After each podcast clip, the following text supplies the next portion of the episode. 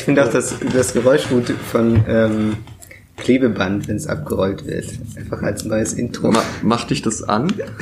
nee, einfach nur. Weckt es Erinnerungen in dir? In dir? ich habe mit sowas noch nicht experimentiert. Boah, das war richtig gut. ASMR. Das hat man gehört? Das war fett ASMR. Mir ist aufgefallen. Max spuckt kleine Stücke Klebeband. ja, durchs weil, Zimmer. Weil ich habe das Willkommen so bei Männerkitsch. unfassbar maskulin habe ich das Klebetape abgebissen, anstatt eine Schere zu nehmen, die ein Meter hinter mir auf meinem Schreibtisch ist.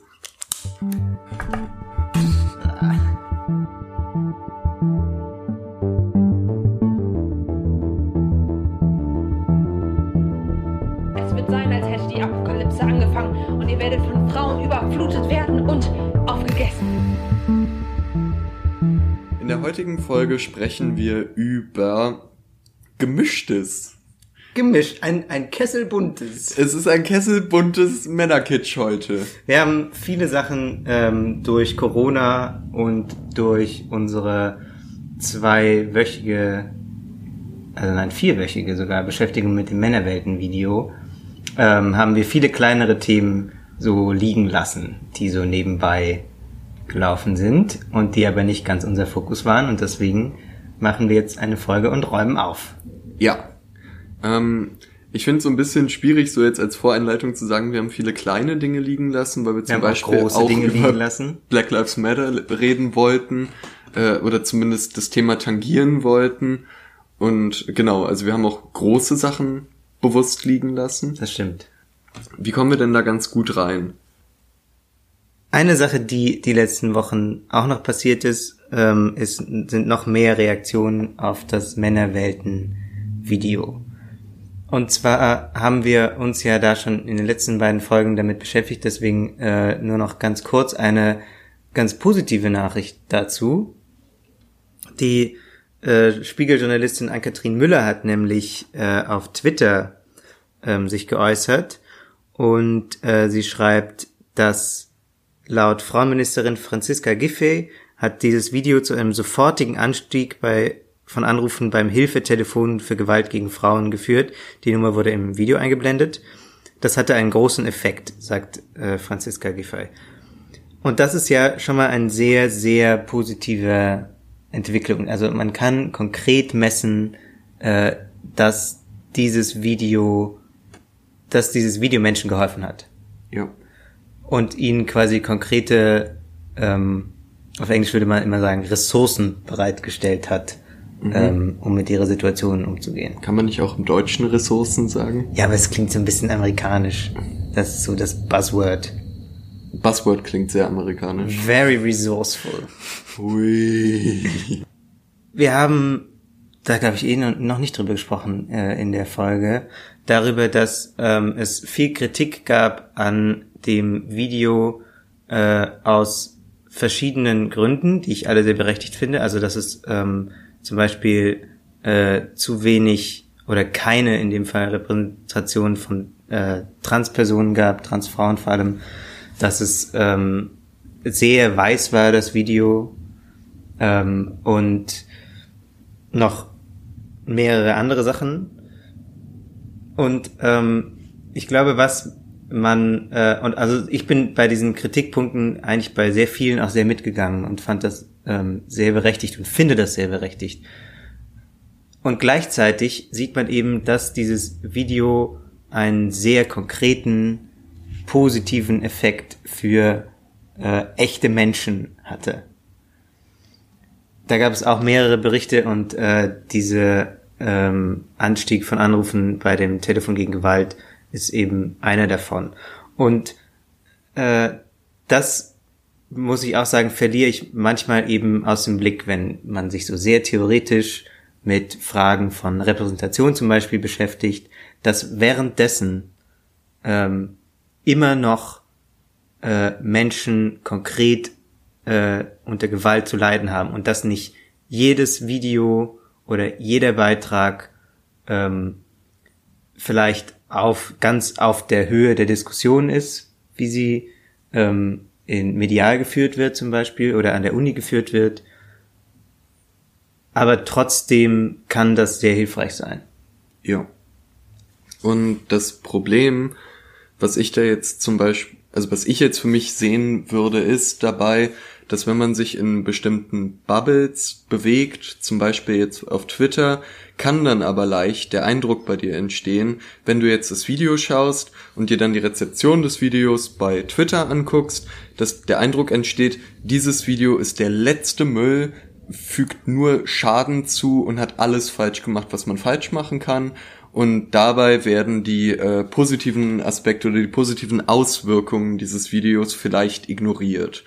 Und ich kann mir auch vorstellen, dass äh, dadurch ja auch dieser, äh, zumindest in meinem Freundeskreis, immer häufiger gesagte Satz, ich habe das Gefühl, es gibt keine guten Nachrichten mehr, ähm, dass auch solche Eindrücke entstehen können. Also gerade da, dadurch, dass wir so eine Hyperspezialisierung äh, von äh, verschiedenen Disziplinen haben, die sich jederzeit äußern können im Netz zu jedem Thema, kann halt immer und, und natürlich das immer berechtigte, möchte ich an dieser Stelle nochmal sagen, das berechtigte Kritik häufig das lauteste ist, was es gibt. Ähm, dadurch kann halt dieser Eindruck entstehen, dass halt immer alles falsch und immer alles schlecht ist, obwohl der überhaupt gar nicht der Realität entspricht. Ähm, natürlich muss man andersrum, äh, um das gleich mal wieder zu kritisieren, was du sagst, äh, go for it. Andersrum auch aufpassen, dass nicht so einzelne gute Nachrichten dann äh, auch wieder so hochgejubelt werden und dann als Lösung des Problems verkauft werden. Also zum Beispiel, dass äh, dann einfach Videos in Amerika von knienden Polizisten gezeigt werden, äh, in, in einer der vielen Städte, wo es ähm, äh, Proteste gab äh, und dann wird das so oft in deinen Feed gespült, dass du den Eindruck hast, ja, damit ne, ist ja auch das jetzt rum, das Problem. Und äh, alle haben sich wieder lieb oder und das ist dann eben der Fehler, weil erstens, wieder lieb gibt es nicht. Und zweitens ähm, ist dann so eine äh, relativ kleine positive Nachricht überstrahlt dann so sehr, dass es immer noch größere negative Nachrichten gibt, irgendwie das, was weiß ich, Trump jetzt ähm, aber, oh. Militär einsetzen will und so. Äh, aber den Unterschied würde ich nicht aufmachen, weil, also ich fand es von Anfang an mit den knienden Polizisten bescheuert, weil die positive Nachricht jetzt zu dem Männerwelten-Video, die wir hier vorgelesen haben, das ist eine real in der Welt existierende Nachricht. Hm dass die Polizisten sich dahin gekniet haben, war ein Symbol, das aber nichts mehr über das Innere, was die Polizisten denken. Es gab dann ja auch, weshalb ich auch so bescheuert fand, dass sie das gemacht haben. Es gab ja dann auch am nächsten Tag einfach ein Video, wo die Polizisten dann die Anweisung hatten, räumt den Platz. Und dann dieselben Polizisten den Tag vorher gekniet haben, haben dann wieder die Leute runtergeknüppelt, weil es halt ihr fucking Job ist, Leute von diesem Platz runterzumachen, wenn denen das jemand sagt. Und darum fand ich auch diese Geste zwar nett gemeint und hat vielleicht auch Menschen geholfen, die vollkommen den Glauben an die Polizei verloren haben, aber es war halt nicht mehr als eine Geste. Und darum finde ich ein bisschen schwierig, das zu vergleichen in dem Fall, aber ich sehe total dein Argument. Also, dass man sich zu sehr natürlich auch nicht blenden lassen soll von Strahlkraft, von so, vielleicht von solchen Symbolen eher. Und wie kommen wir jetzt wieder zur Männlichkeit? Ich habe so ein bisschen das Gefühl, wir sind hier jetzt so, dadurch, dass wir diesen Podcast machen, sind wir jetzt so ein bisschen Teil von so einem, das klingt jetzt so nach Xavier Naidu, aber von so einem Apparat. Ähm, dadurch, dass es dieses Video gibt, haben wir eine Möglichkeit zu, darauf zu reagieren.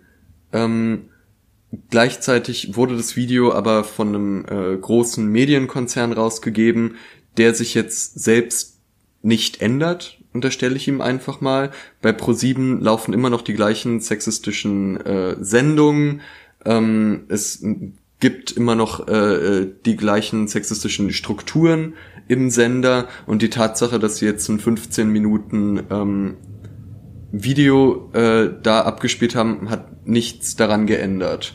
Es hatte positive Effekte, die haben wir jetzt schon vorgelesen.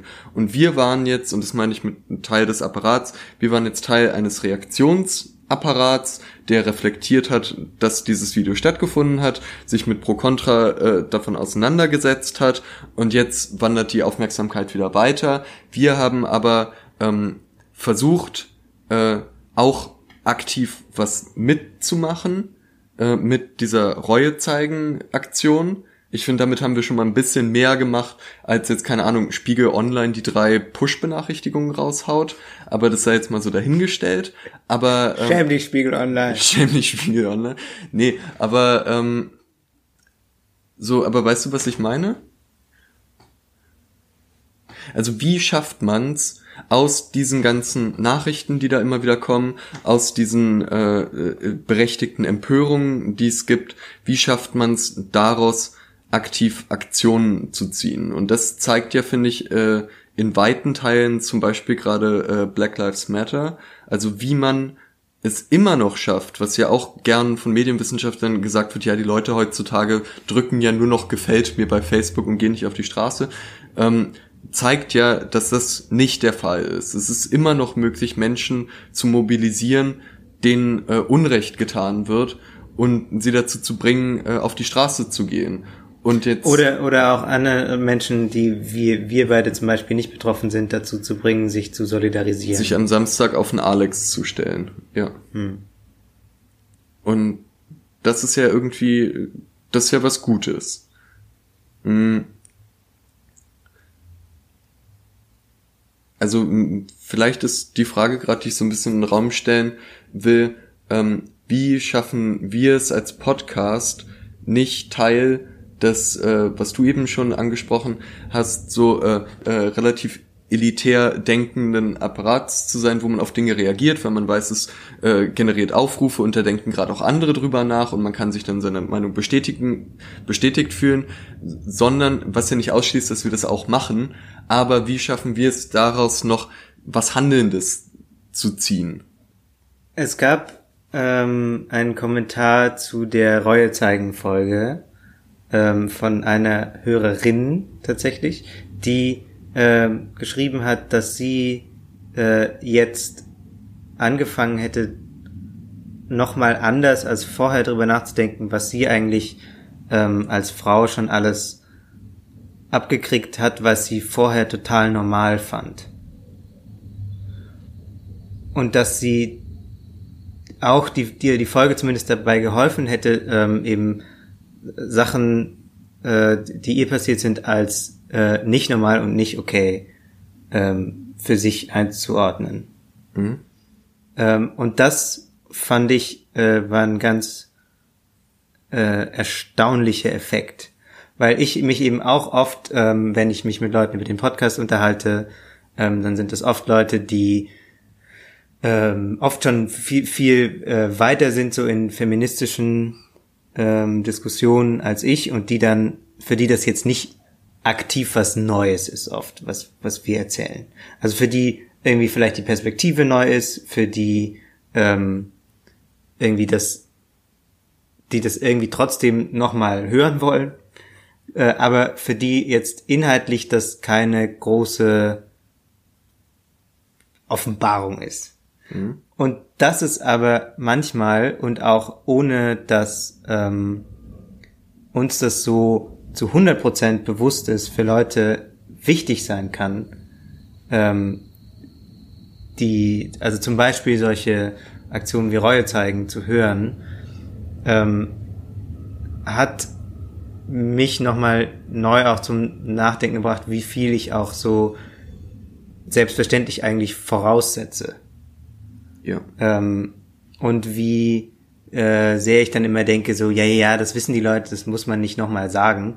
Aber viele Sachen, ähm, und auch das gilt wieder für Feminismus und für Rassismusdiskussionen, muss man eben immer wieder nochmal sagen, egal wie äh, frustrierend das ist und egal, ob das jetzt ähm, super entertaining ist oder nicht, das nochmal zu sagen. Ja. Voll.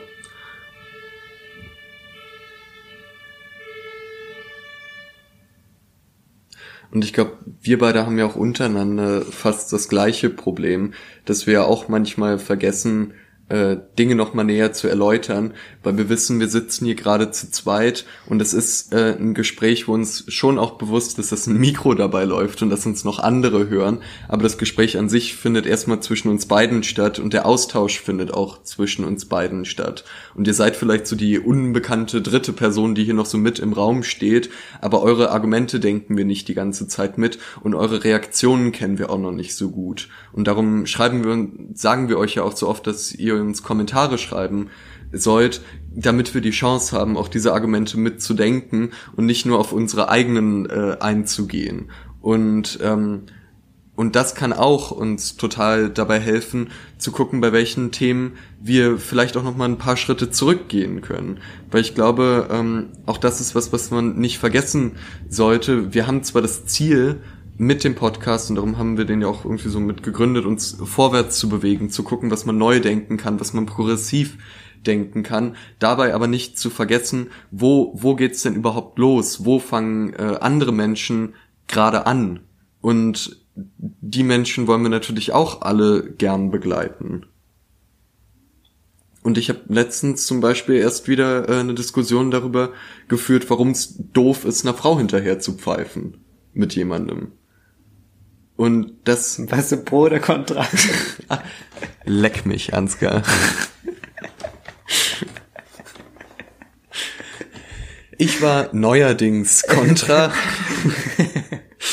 Und ähm, aber auch das hat ehrlich gesagt Nee, das kann ich jetzt nicht sagen. Doch, es hat Spaß gemacht, weil äh, ich gemerkt habe, ich habe eine Entwicklung durchlaufen. Ich kann jetzt hier gerade, äh, ich habe starke Argumente dafür, warum man das nicht machen sollte, und ich habe es geschafft, mein Gegenüber von meiner Position zu überzeugen. Das heißt nicht, dass wir in allem Recht haben, was wir hier sagen, aber dass es doch zumindest ein bisschen so Hand und Fuß hat und dass es auch die Chance hat, vielleicht noch mehr Menschen davon zu überzeugen. Ja. Und nachdem wir uns jetzt 20 Minuten lang einen auf unserem Podcast runtergeholt haben, ähm, könntest du ja mal erzählen, was Joanne K. Rowling eigentlich gerade so treibt. Oh, oh, ja, das ist das nächste Ding. Ähm, Joanne K. Rowling äh, kennt man vielleicht. Ähm, das ist mein neuer Lieblingssatz. Also, von, äh, Joanne K. Rowling kennt man vielleicht. von, von ihrem äh, Buch Der zauberhafte Harald. Und ähm, das ist schon ein paar Jahre alt. Von von- Die Bibel. Die Bibel. Von Joanne K. Rowling. Genau, sie hat äh, unter anderem die Bibel und Krieg und Frieden geschrieben. Emil und die Detektive. Äh, auch das ähm, und True Detective. Ja. Das war Aber alles da war sie. Co-Writer. Da war sie Hauptdarstellerin. Und äh, sie hat sich, also es läuft schon seit einer ganzen Weile ähm, eine ziemlich äh, groß geführte Diskussion ähm, um ihr Verhältnis zu Transpersonen. Sie hat, ähm, das hat angefangen damit, dass sie eine, also eine Aktivistin auf Twitter ähm, unterstützt hat, die äh, sich ähm, ja, eher kritisch gegenüber äh, der Transbewegung ähm, positioniert hat und äh, jetzt inzwischen äh, läuft es eben wie gesagt schon eine ganze Weile und sie hat sich jetzt neulich ähm, wieder in einem Tweet darüber geäußert ähm, mit dem Argument, dass ähm, wenn man jetzt das biologische Geschlecht komplett äh, ablehnen würde oder verleugnen würde, dann äh, würde man ja äh, die, Ident die biologische Geschlechtsidentität ähm, von Frauen äh, in Frage stellen, dann würde man auch äh, gleichgeschlechtliche Anziehung ähm, in Frage stellen, weil wenn es kein Geschlecht gibt, dann gibt es ja auch keine gleichgeschlechtlichen gleichgeschlechtliche Anziehung. Äh, und jetzt ähm, obendrauf, weil das wieder für große Debatten gesorgt hat, hat sie auch noch einen langen Essay veröffentlicht. Kannst du das kurz nochmal in einfacheren Worten erklären, weil wir jetzt gerade pro propagiert haben, äh, dass wir nicht immer nur so abgehoben klingen wollen. Also ähm, sie hat im Kern geschrieben, dass wenn man äh, praktisch das, also jetzt als Beispiel dann so das weibliche Geschlecht sagt, bin ich nicht, ähm, sondern äh, ich identifiziere mich mit dem männlichen Geschlecht, dass das eine Ablehnung von Weiblichkeit ist?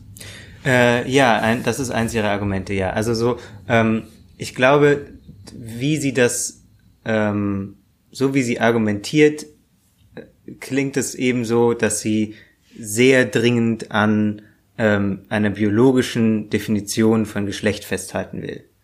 Und ähm, das ist ja nun der Queer-Feminismus ähm, hat das schon lange auch äh, die Argumentation, dass man eben äh, Geschlecht nicht nur als biologische Definition denken darf, sondern dass es äh, einen Unterschied gibt zwischen biologischem und sozialem Geschlecht. Das ist dann so ähm, Judith Butler vor allem ist die Vordenkerin, dass es eben Sex und Gender gibt, also Sex als das biologische Geschlecht und Gender als das soziale Geschlecht und dass man das nicht einfach ähm, also dass man nicht, wenn ein Kind geboren wird und das hat äh, eben ähm, die männlichen oder weiblichen äh, Geschlechtsorgane, dass es dann nicht quasi schon ab dieser Sekunde vorbestimmt wird, äh, du wirst jetzt ein Mann auch im sozialen Sinne. Und warum nicht? Weil eben das sehr viel, und darüber haben wir auch schon einige Podcast-Folgen gemacht, wo wir das so ein bisschen versucht haben aufzudröseln, wie das mit Männlichkeit läuft, weil das sehr viel an Erziehung hängt. Ähm, was für Erwartungen hat man, was für ähm, Verhaltensweisen werden belohnt und welche nicht, äh, wie ähm, wie erzieht man Kindern in so, in so Gruppen? Also sagt man dann Kindern, Jungs immer schon mit vier, dass sie nicht weinen sollen und Mädchen, dass sie mit Puppen spielen sollen. Diese, also so diese ganzen Sachen, ähm, die man dann jetzt noch beliebig komplexere Beispiele finden könnte, äh, das ist dann eben das soziale Geschlecht. Und die Kritik von Rowling daran ähm, besteht unter anderem darin, dass sie sagt, ähm, na, es gibt jetzt eben das biologische Geschlecht, Frauen zum Beispiel vor allem. Äh, und ähm, es gibt extra ähm, Safe Spaces für Frauen. Und die will sie eben ähm, aus der Befürchtung, dass sonst äh, Männer, die nur vorgeben, äh, trans zu sein, da eindringen könnten, will sie die äh, streng auf biologische Frauen ähm, beschränkt wissen oder erst dann nach äh, so der ganzen ähm, auch körperlichen Transitionsphase auch für Transfrauen öffnen. Und dafür kriegt sie aber, sehr äh, viel Kritik. Aber macht das nicht ein Problem? Also ist das ein Problem, was da ist? Weil ich dachte, deswegen gab es doch die ganze Debatte um All-Gender-Toiletten. Also dass es dann halt Männer-Toiletten, Frauentoiletten und All-Gender gibt, wo dann äh, jeder Mensch hingehen kann, wie er sich lustig fühlt. Und das würde doch das Problem eigentlich schon ausschließen, oder? Ja, aber also so das ist natürlich ähm, äh, also das gibt es ja noch nicht flächendeckend. Ja. So, also es gibt eben äh, was weiß ich Umkleidekabinen in dem binären Geschlechtersystem und wenn du dich ähm, als Transperson äh, als Transfrau zum Beispiel ähm, als Frau fühlst und dann in die Umkleidekabine geht, dann steht er quasi Joanne Rowling und sagt, nein, du hast einen Penis, du darfst hier nicht rein. Ja. So. Ähm, und das ist natürlich deswegen ein wenn, Problem. Wenn Dobby kommt und Dobby sagt, Dobby will eine Socke, sagt sie ja. Und wenn Dobby sagt, Dobby will hier auf Klo, dann sagt sie, ne, also, ich sitze auf diesem Witz, seit du J.K. Rowling gesagt hast. Ich musste den aus meinem nachdem System du kurz, spülen. Nachdem du, kurz, nachdem du kurz überlegt hast, ja. äh, wer sie nochmal ist, ist dir direkt Dobby eingefallen. Ja. Ähm, ja, also, und das ist natürlich ähm, deswegen ein Problem, weil das äh, Trans Menschen nicht ernst nimmt. Also wenn du, ähm, hm. wenn du dich als Transperson outest, dann hast du ähm, ein und also ich, ich will auch nicht für Transpersonen sprechen jetzt, aber ähm, nach allem, was ich weiß und gelesen habe und äh, aus Gesprächen weiß, hast du ähm, so ein äh, schon so ein massives äh, Problem mit Diskriminierung, dass du nicht on top auch noch ähm, quasi aus dem feministischen Lager, was äh, was ja tatsächlich ähm, da sehr viel offener ist als ähm, so das äh, konservativere Lager, ähm, also das eher linke feministische Spektrum, ähm, dass, dass wenn da jetzt äh, die Kritik kommt, dass ähm, irgendwie du ja aber immer noch keine äh, richtige Frau ist und so, also das braucht man halt auch nicht auch noch dazu. Ähm, und du machst es ja, also so, man outet sich ja nicht als trans aus so einem, äh, aus so einer Laune heraus, weil man gerade Bock hat. Und man kriegt auch zu viel, ähm, also es ist auch ja nicht leicht, sich äh, zu outen mit, mit sowas. Das ist kein leichter Prozess, den man einfach mal so äh, lässig bei einem bei einem Bier irgendwie sich überlegt und dann ähm, dann ist das so und dann äh, denkt man sich jetzt gehe ich mal äh, einfach in die Frauenumkleide rein und guck dann was da so los ist. Also das ist ja ähm, selbst selbst wenn jetzt jetzt irgendwie Beispiele gäbe von Leuten, die das ausnutzen, ähm, stellt das ja trotzdem alle Transpersonen unter Generalverdacht. Ja. Und ähm, sorgt überhaupt nicht dafür, dass es normaler wird, trans zu sein. Oder ja. einfacher wird, sondern das ist eben, macht es ja nur schwieriger, wenn jemand auch noch mit so einer riesigen äh, Plattform wie Joanne K. Rowling dann immer sagt so, ja, aber ähm, äh, ich kenne zwar Transpersonen, die finde ich auch ganz toll, aber ähm, irgendwie, naja, also so Frauen sind es halt trotzdem nicht zum Beispiel oder oder Männer sind halt trotzdem nicht so richtig richtig und das ist so ein bisschen hm. Es ist vielleicht ähnlich wie äh, wenn man über schärfere Gesetze, wenn es um die äh, Verfolgung von äh, Vergewaltigungen geht. Da gab es ja auch immer wieder äh, Fälle, die medial groß äh, öffentlich gemacht wurden, wo Frauen Männer äh, unberechtigt äh, angeklagt haben, beziehungsweise äh, sich Vergewaltigungen ausgedacht haben. Und das wurde dann auch, so Einzelfälle wurden dann hochgehalten dagegen, dass diese ganze Gesetzgebung Quark ist und dabei aber ignoriert haben, dass es überhaupt gar nicht so ein großes Problem ist, wie äh, es vielleicht dargestellt wird. Und dass man da ähm, auch immer noch mal schaut, wie groß ist eigentlich das Problem, was ich gerade verhandle und welches Problem ist gerade das größere.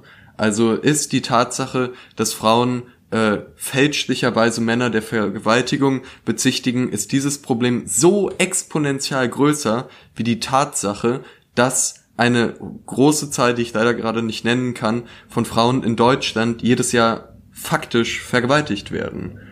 Und ähm, das soll natürlich trotzdem, finde ich auch, immer noch nicht ausschließen, dass es auch diese Gegenargumente gibt und dass auch äh, Joanne K. Rowling so eine Argumente äußern darf. Ich finde es natürlich schade, wenn jemand mit irgendwie, weiß ich nicht, wie viel Millionen Twitter-Followern und einer, einem gewissen Maß an Einfluss sich dazu entschließt, diesen Weg der Argumentation zu gehen, ähm, dann kann man das Kacke finden. Ähm, aber äh, ja, die Frage ist vielleicht einfach immer, wohin will man hier eigentlich und, und welche Gruppe ähm, kritisiert man hier gerade und braucht's das wirklich? Also ähm, ich habe auch eigentlich bisher nie verstanden, warum sich äh, Rowling, die sich ja auch in ihren Büchern, by the way, für äh, Trans nicht interessiert, ähm, bisher so ähm, warum die jetzt plötzlich so sehr auf dieses Thema aufspringt. Denn es ist nicht, ähm, also es ist ein äh, wichtiges Thema, ähm, aber ich hatte eben keine, keine Idee, warum äh, sie jetzt sich davon so betroffen fühlt, dass ähm, sie eben ihre riesige Twitter-Plattform nutzt, um sich darüber äh, zu äußern und auch wiederholt zu äußern. In dem Essay, den sie jetzt äh, veröffentlicht hat äh, auf ihrer Homepage, um das alles einzuordnen, ähm, schreibt sie äh, auch sehr viel offener, als sie das vorher gemacht hat, äh, darüber, dass ähm, sie eine, ähm, also dass in ihrer ersten, ist ihre erste Ehe von häuslicher Gewalt geprägt war. und ähm, dass sie eben äh, die Erfahrung gemacht hat, dass ähm, geschützte Räume für Frauen ähm, essentiell wichtig sind. Und dass sie deswegen eben, ähm, schreibt sie, mit äh, Sorge äh, betrachtet, dass ähm, jetzt quasi, so wie sie das darstellt, quasi da die Türen aufgemacht werden für alle Männer, die ähm, wollen, mhm. die in diese Räume rein wollen. Äh, und außerdem sagt sie, äh, dass gerade ähm, unter anderem auch durch die Incel-Bewegung, über die wir schon gesprochen haben, ein Klima der Misogynie herrschen würde, der Frauenfeindlichkeit, das ähm, so dominant ist in ihrer Darstellung, dass sich äh, junge Frauen ähm, zu einer Geschlechtsumwandlung äh, entschließen, einfach weil das ihnen einfacher vorkommt. Und daran, daran sind mehrere Sachen. Also, also dass Frauen einfach dann beschließen, ich werde jetzt Mann, weil ja. dann werde ich nicht mehr so viel diskriminiert. Genau. Und daran finde ich mehrere Sachen ähm, sehr schwierig. Also erstens äh, habe ich natürlich äh, größten Respekt davor, dass sie ähm, das thematisiert, dass sie häusliche Gewalt thematisiert. Ich weiß nur nicht, wie dann der Schritt kommt, dass jetzt ähm, das quasi das Bild gegen das sie argumentiert plötzlich Transpersonen sind. Also diesen, ähm, diese, dass das so aneinander gerückt ist, verstehe ich noch nicht so ganz, weil man könnte sich ja auch. Es ist so ein sehr großer Schritt über genau. die gesamte Männerwelt, die nicht trans ist und äh, ja. häusliche Gewalt und etc. ausübt. Da geht sie so einen sehr großen Schritt rüber. Genau, das ist ein Punkt. Äh, und der zweite Punkt ähm, ist die Vorstellung, dass du äh, als ähm, Transmann nicht diskriminiert wirst. Das ist einfach Quatsch. Ja. Also, dass, dass das irgendwie jetzt so als der easy way out dargestellt wird aus Misogynie. Und das finde ich einfach auch, also kann ich auch überhaupt nicht nachvollziehen, warum das jetzt hier ähm, äh, quasi so dann der der äh, Zauberspruch sein soll, mit dem man dann äh, plötzlich diskriminierungsfrei ist, das ist ja ein völlig verzerrtes Bild mhm. von, ähm, von der Transidentität. So.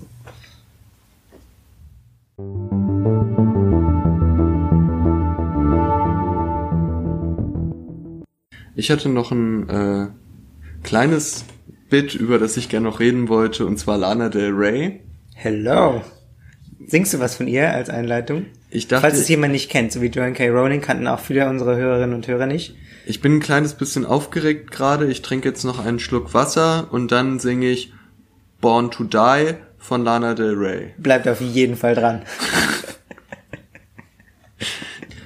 sie hat bei Instagram, äh, also da habe ich es zumindest gesehen, hat sie geschrieben, eine Art Essay, offenen Brief an ihre äh, Fans wo sie äh, gesagt hat, also auch da gab's mehrere Versionen von, aber in der ersten hat sie halt geschrieben, dass wir jetzt gerade in unseren Charts äh, Sängerinnen haben wie Nicki Minaj, wie Rihanna, wie Beyoncé, ähm, die äh, POC sind, die sich äh, als äh, starke Frauen darstellen, die offen ihre Sexualität äh, zelebrieren ähm, und die Tatsache, dass sie eine Menge Sex haben und einfach äh, so und sich halt einfach als ja als Powerfrauen, um dieses furchtbare Wort mal zu bedienen, äh, äh, so als Symbole sehr präsent sind in in der Musik. Und ähm, und dass sie findet, dass jetzt es langsam an der Zeit ist, dass sie, also Lana Del Rey, nicht mehr angefeindet wird für ihre Musik, wo sie, äh, wo es überwiegend um Trauer geht, um in Anführungsstrichen schwache Frauen, die von ihren Partnern misshandelt werden, die in Beziehungen irgendwie äh, schwächer sind und so weiter. Ich fand's cool. Die Kritik daran war ja auch wieder, dass, ähm, dass auch sie eben gesagt hat, ähm, also dass, dass man diesen Text auch so lesen könnte, dass sie sagt, ähm, oh, ich werde hier, nur ich werde angegriffen und äh, die anderen werden alle nicht angegriffen. Und die Beispiele von äh, Sängerinnen, die nicht angegriffen werden, ähm, nach ihrer Ansicht, sind ja, wie du gesagt hast, alle äh, POC. Und die haben natürlich eine ganz andere Art von Angriff Ja. als ähm, Lana Del Rey, als weiße Sängerin.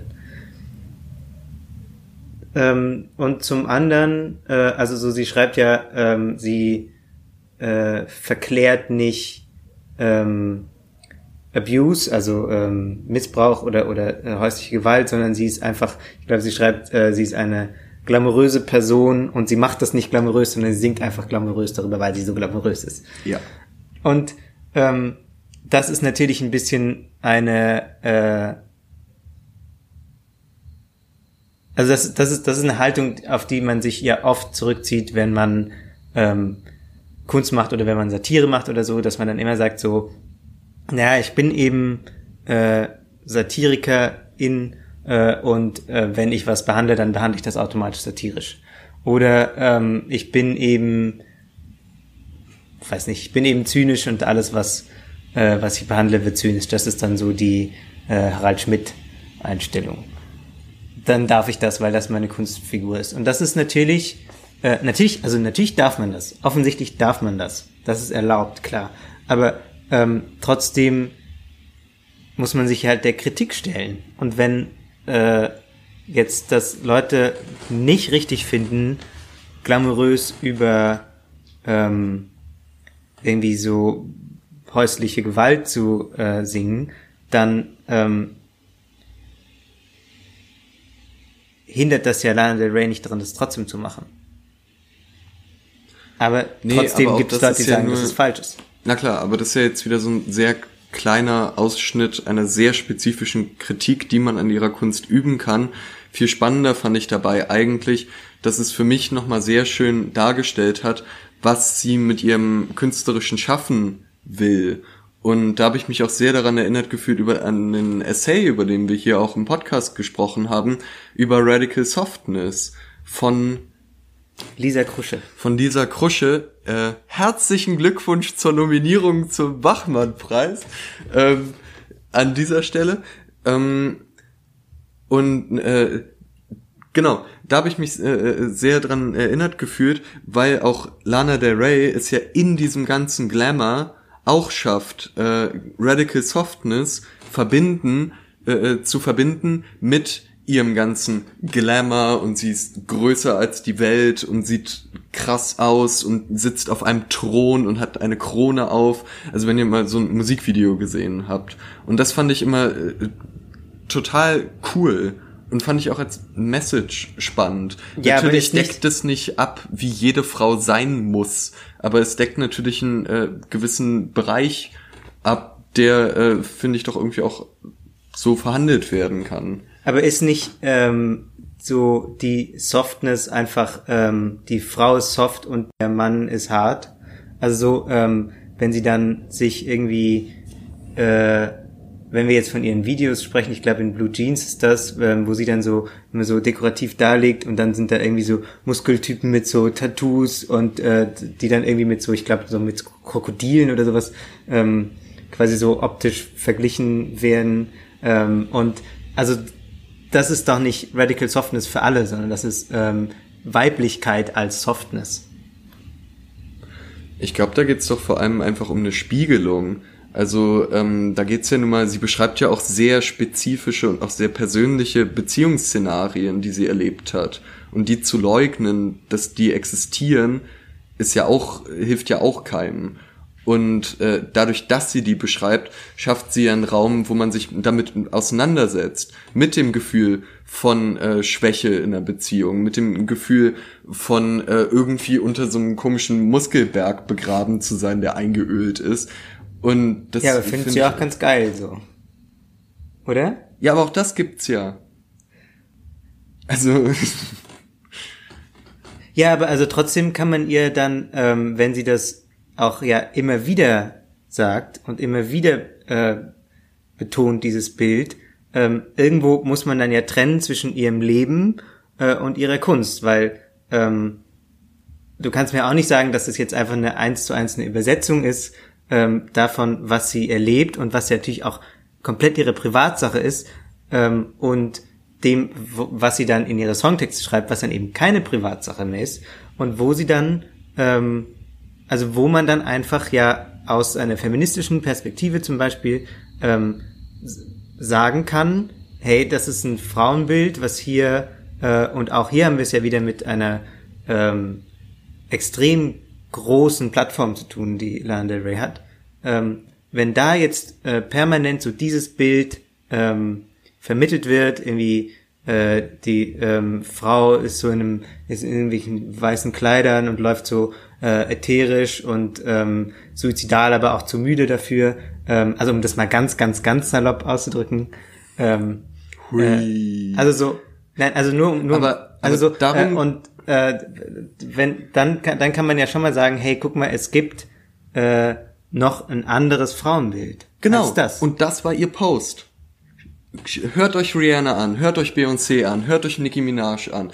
Da gibt es sehr prominent auf Platz eins der Charts in allen Ländern gibt es ein anderes Frauenbild. Nein, nein, nein, aber das ist nicht ihr Post. Sie sagt, sie sagt nicht, dann hört doch was anderes, sondern sie sagt, hört auf mich zu kritisieren. Ja, weil, nee, das stimmt einfach. Also sie hat auch, das könnt ihr Oh, euch nochmal nachgucken. Der Lana-Krieg. Der Lana-Krieg. Männerkitsch zerbricht. ja. Nee, Wer kriegt den Hund? Nee, aber sie hat ja im Kern wirklich genau das gesagt, dass halt diese Themen von starken Frauen etc. bei diesen anderen Künstlerinnen verhandelt werden. Und dass sie halt nicht die einzige ist, die äh, Musik macht, die sich mit Weiblichkeit auseinandersetzt und darum jede Frau in den USA nur Lana hört und darum äh, weich und wie du sagst, äh, zu faul sich umzubringen wird. Äh, Gott, das ist, auch, das, ist, das ist natürlich sehr viel, das klingt jetzt sehr viel zynischer, als ich es meinte, sondern ich wollte nur ein bisschen äh, jetzt überspitzen, was das für ein ähm, Bild ist. Was Ja. also so natürlich kann man jetzt auch, ähm, wenn wir jetzt so komplett in ihr Werk reinstürzen wollen, kann man natürlich auch immer sagen, es gibt ja auch noch andere, irgendwie so das Video zu High by the Beach, wo sie die, ähm, wo sie sehr aktiv und überhaupt nicht müde ist und äh, Paparazzis vom Himmel ballert mit einer äh, Bazooka. mit einer riesigen so. glitzernden Bazooka. ähm, ja, das, also so, ich sehe das alles und das ist auch alles nicht so ähm, zynisch gemeint, wie ich es gesagt habe. Aber trotzdem, ähm, trotzdem wird es kritische Auseinandersetzungen damit geben. Ja. Und es wird Vergleiche geben, dass äh, andere Sängerinnen, Sänger, alle ähm, ein progressiveres Frauenbild haben als sie. Ja, dann kann ich ja noch mal äh, Clara vielleicht sagen, was mir an dem Post gefallen hat, nämlich Die dass sie- Schriftart. die Schriftart. Das ist außer, als sei es auf einer Schreibmaschine geschrieben worden. Nein, ähm, dass sie klar sagt, was sie mit ihrer Musik will und welche Art von Botschaft sie damit auch senden will und warum diese Botschaft auch relevant ist, die zu senden. Und das finde ich cool und dafür mag ich sie und dafür mag ich auch ihre Kunst. Das stimmt. Ich meine, ich höre es ja auch gerne. Ja. Wir haben noch unsere Rubrik am Start, die ihr schon viel zu lang vermisst habt, die jetzt aber wieder hier ist. Tada! Möchtest du anfangen oder so ich? Äh, also ich habe ich hab dir Nee, schon gesagt, was meine, Bessere. meine Sache ist. Ich fange an. Ähm, meine Männlichkeit der Woche ist, sich nach dem Essen so zurücklehnen und so oh, zu machen und sich vielleicht noch so in irgendeiner Form den Bauch anfassen. Entweder reiben oder so anklatschen und so so als würde, als hätte das ganze Essen, was man gerade in sich reingeschaufelt hat, männlich, als hätte es so den, die ganze Luft aus dem Körper rausgedrückt und die, die, die rülpst dann so aus dem Mund raus. Und deswegen kann man jetzt unmöglich abspülen. Genau. Weil da ist einfach keine Energie mehr. Man muss jetzt Fernsehen. ja. Man schafft's gerade so noch, sich mit diesem Reströps-Antrieb auf die Couch zu bewegen Und Sportschau zu gucken. und ein Bierchen zu trinken. Das ist meine Männlichkeit der Woche. Ja, sehr gut. Ähm, meine Männlichkeit der Woche ist äh, eigentlich schon länger als eine Woche her, aber auch wegen äh, ne, allem äh, liegen geblieben. Und das ist ähm, eine Challenge auf Twitter. Ist auch eine sehr Twitter-lastige Sendung heute. Ähm, äh, und wenn ihr das googeln wollt, Dann ist es, tut's einfach nicht. ah, Max ist dagegen. Ähm, das heißt äh, Shampoo Bottle Challenge. Und das war ähm, innerhalb der Corona-Krise ist es dann. Äh, Allein schon, wenn eine Challenge Badutensilien mit drin hat, sollte man einfach einen ganz Man- großen, ja. wenn ihr so Klobürsten-Challenge, einfach nicht, ni- nix mit zu tun haben. Es ist aber auch äh, immer noch ein äh, harmloser Name für diese Challenge, weil das äh, innerhalb der Corona-Krise äh, entstanden ist und äh, da haben ähm, Männer äh, in, sich in Boxershorts äh, fotografiert, wie sie eine Shampooflasche auf ihren Penis gestellt haben. Und ich glaube, das Also auf ihre Erektion in der Unterhose, Ja. wo sie dann, okay. Genau. Das äh, war die Challenge. und Es gab ähm, sehr viele Leute, die da mitgemacht haben. Es hat auch getrendet äh, und so. Und ähm, das, äh, also was ist? Haben da auch Promis mitgemacht? Ich glaube nein. So Russell Crowe. Shia LaBeouf. Shia LaBeouf, genau. So die most random Schauspieler, die mir gerade so einfallen. Ja, die auch ein bisschen so Anschub brauchen gerade. Ja. Ähm, hätte ich nicht Meinst du mit mitbekommen. Anschub eine Erektion? Die Shampooflasche ja. Ähm, ja, Frage, ähm, gab es auch welche, die es sich leicht gemacht haben? Es gibt doch in Hotels, gibt's doch so Shampoo-Pröbchen. ach so. Die sind ja äh, deutlich kleiner und leichter vielleicht auch zu balancieren. Ich habe jetzt keine große Studie dazu durchgeführt. Du hast ich, dir das äh, nicht so zugeben. richtig durchgeschaut. Okay. Ähm, ich habe mir das schon durchgeschaut, aber nicht in der Ummaß, dass ich eine Aber aus privaten keine, Gründen. keine repräsentative Stichprobe, sagen wir mal. Ähm, Stichprobe ist auch ein tolles Wort in dem Zusammenhang. oh, Peniswitz. oh yeah. Ähm, aber wahrscheinlich ja. Mhm. Oder oder ja. Das oder könnt ihr in eurer Freizeit nochmal nachschauen und uns Genau. dann Und schicken. dann schickt Max gerne Screenshots davon. Ich freue mich sehr. Und ähm, schaut euch doch nochmal den... Fuck, ich muss husten. Post von Lana Del Rey an, den wir gerade besprochen haben. Vielleicht auch die äh, Debatte jetzt um die Posts von Joanne K. Rowling. Und bitte schreibt uns Kommentare. Und vor allem aber, ähm, also so, das ist eine Erinnerung an uns so sehr wie an euch, dass ähm, natürlich äh, die Black Lives Matter Bewegung nicht in zwei Wochen, wenn es keine großen äh, Abschnitte mehr darüber in der Tagesschau gibt, dass die dann nicht vorbei ist. Ganz genau. Wir sind schon deutlich über die Zeit, aber trotzdem müssen wir noch ganz kurz äh, eine Kleinigkeit ansprechen. Und zwar, das ist das fabelhafte Thema Geld. Ähm, Geld haben ja äh, wir Studierenden bekanntlich nie, aber ähm, wir wollen trotzdem mal kurz mit euch drüber reden. Und zwar, äh, wir machen aktuell einfach ein gewisses Minusgeschäft, dadurch, dass wir ja bei Podigy einen monatlichen Beitrag zahlen. Das ist auch okay, wir sind jetzt dadurch nicht arm, aber es ist natürlich schade und es finden ja auch aktuell keine Live-Veranstaltungen statt wegen der Pandemie. Wir haben uns jetzt überlegt, dass wir auch gern an euch die Frage stellen würden, was Konzepte wären, mit denen ihr Männerkitsch unterstützen könnt, von denen ihr aber auch was habt, die ihr euch vorstellen könntet. Würdet ihr euch zum Beispiel wünschen, dass wir neben unseren Live-Auftritten in Leipzig, die jetzt gerade pausiert sind, aber hoffentlich bald wieder stattfinden, dass wir auch in Berlin auftreten? Wir könnten auch einen Patreon-Account einrichten, wo ihr uns ähm, regelmäßig oder einmalig unterstützen könnt mit äh, einer kleinen Summe. Patreon ist äh, eine US-Website, die sich halt so zum Ziel gesetzt hat, es Menschen leicht zu machen, äh, Künstlerinnen und Künstler monatlich zu unterstützen. Wenn ihr von der Seite nicht viel haltet, dann schreibt uns das auch. Dann könnten wir auch zum Beispiel so ganz flachen Spendenkonto einrichten. Oder aber ihr schreibt uns alle, dass ihr unbedingt Männerkitsch-T-Shirts braucht und wir jetzt einen Merch-Store gründen sollen, wo wir dann T-Shirts mit Dübel draufdrucken. Genau. Gebt uns da doch einfach mal Feedback und äh, wir freuen uns, dass ihr so lange zugehört habt und wünschen euch noch ein schönes Restwochenende. Bis bald. Ciao.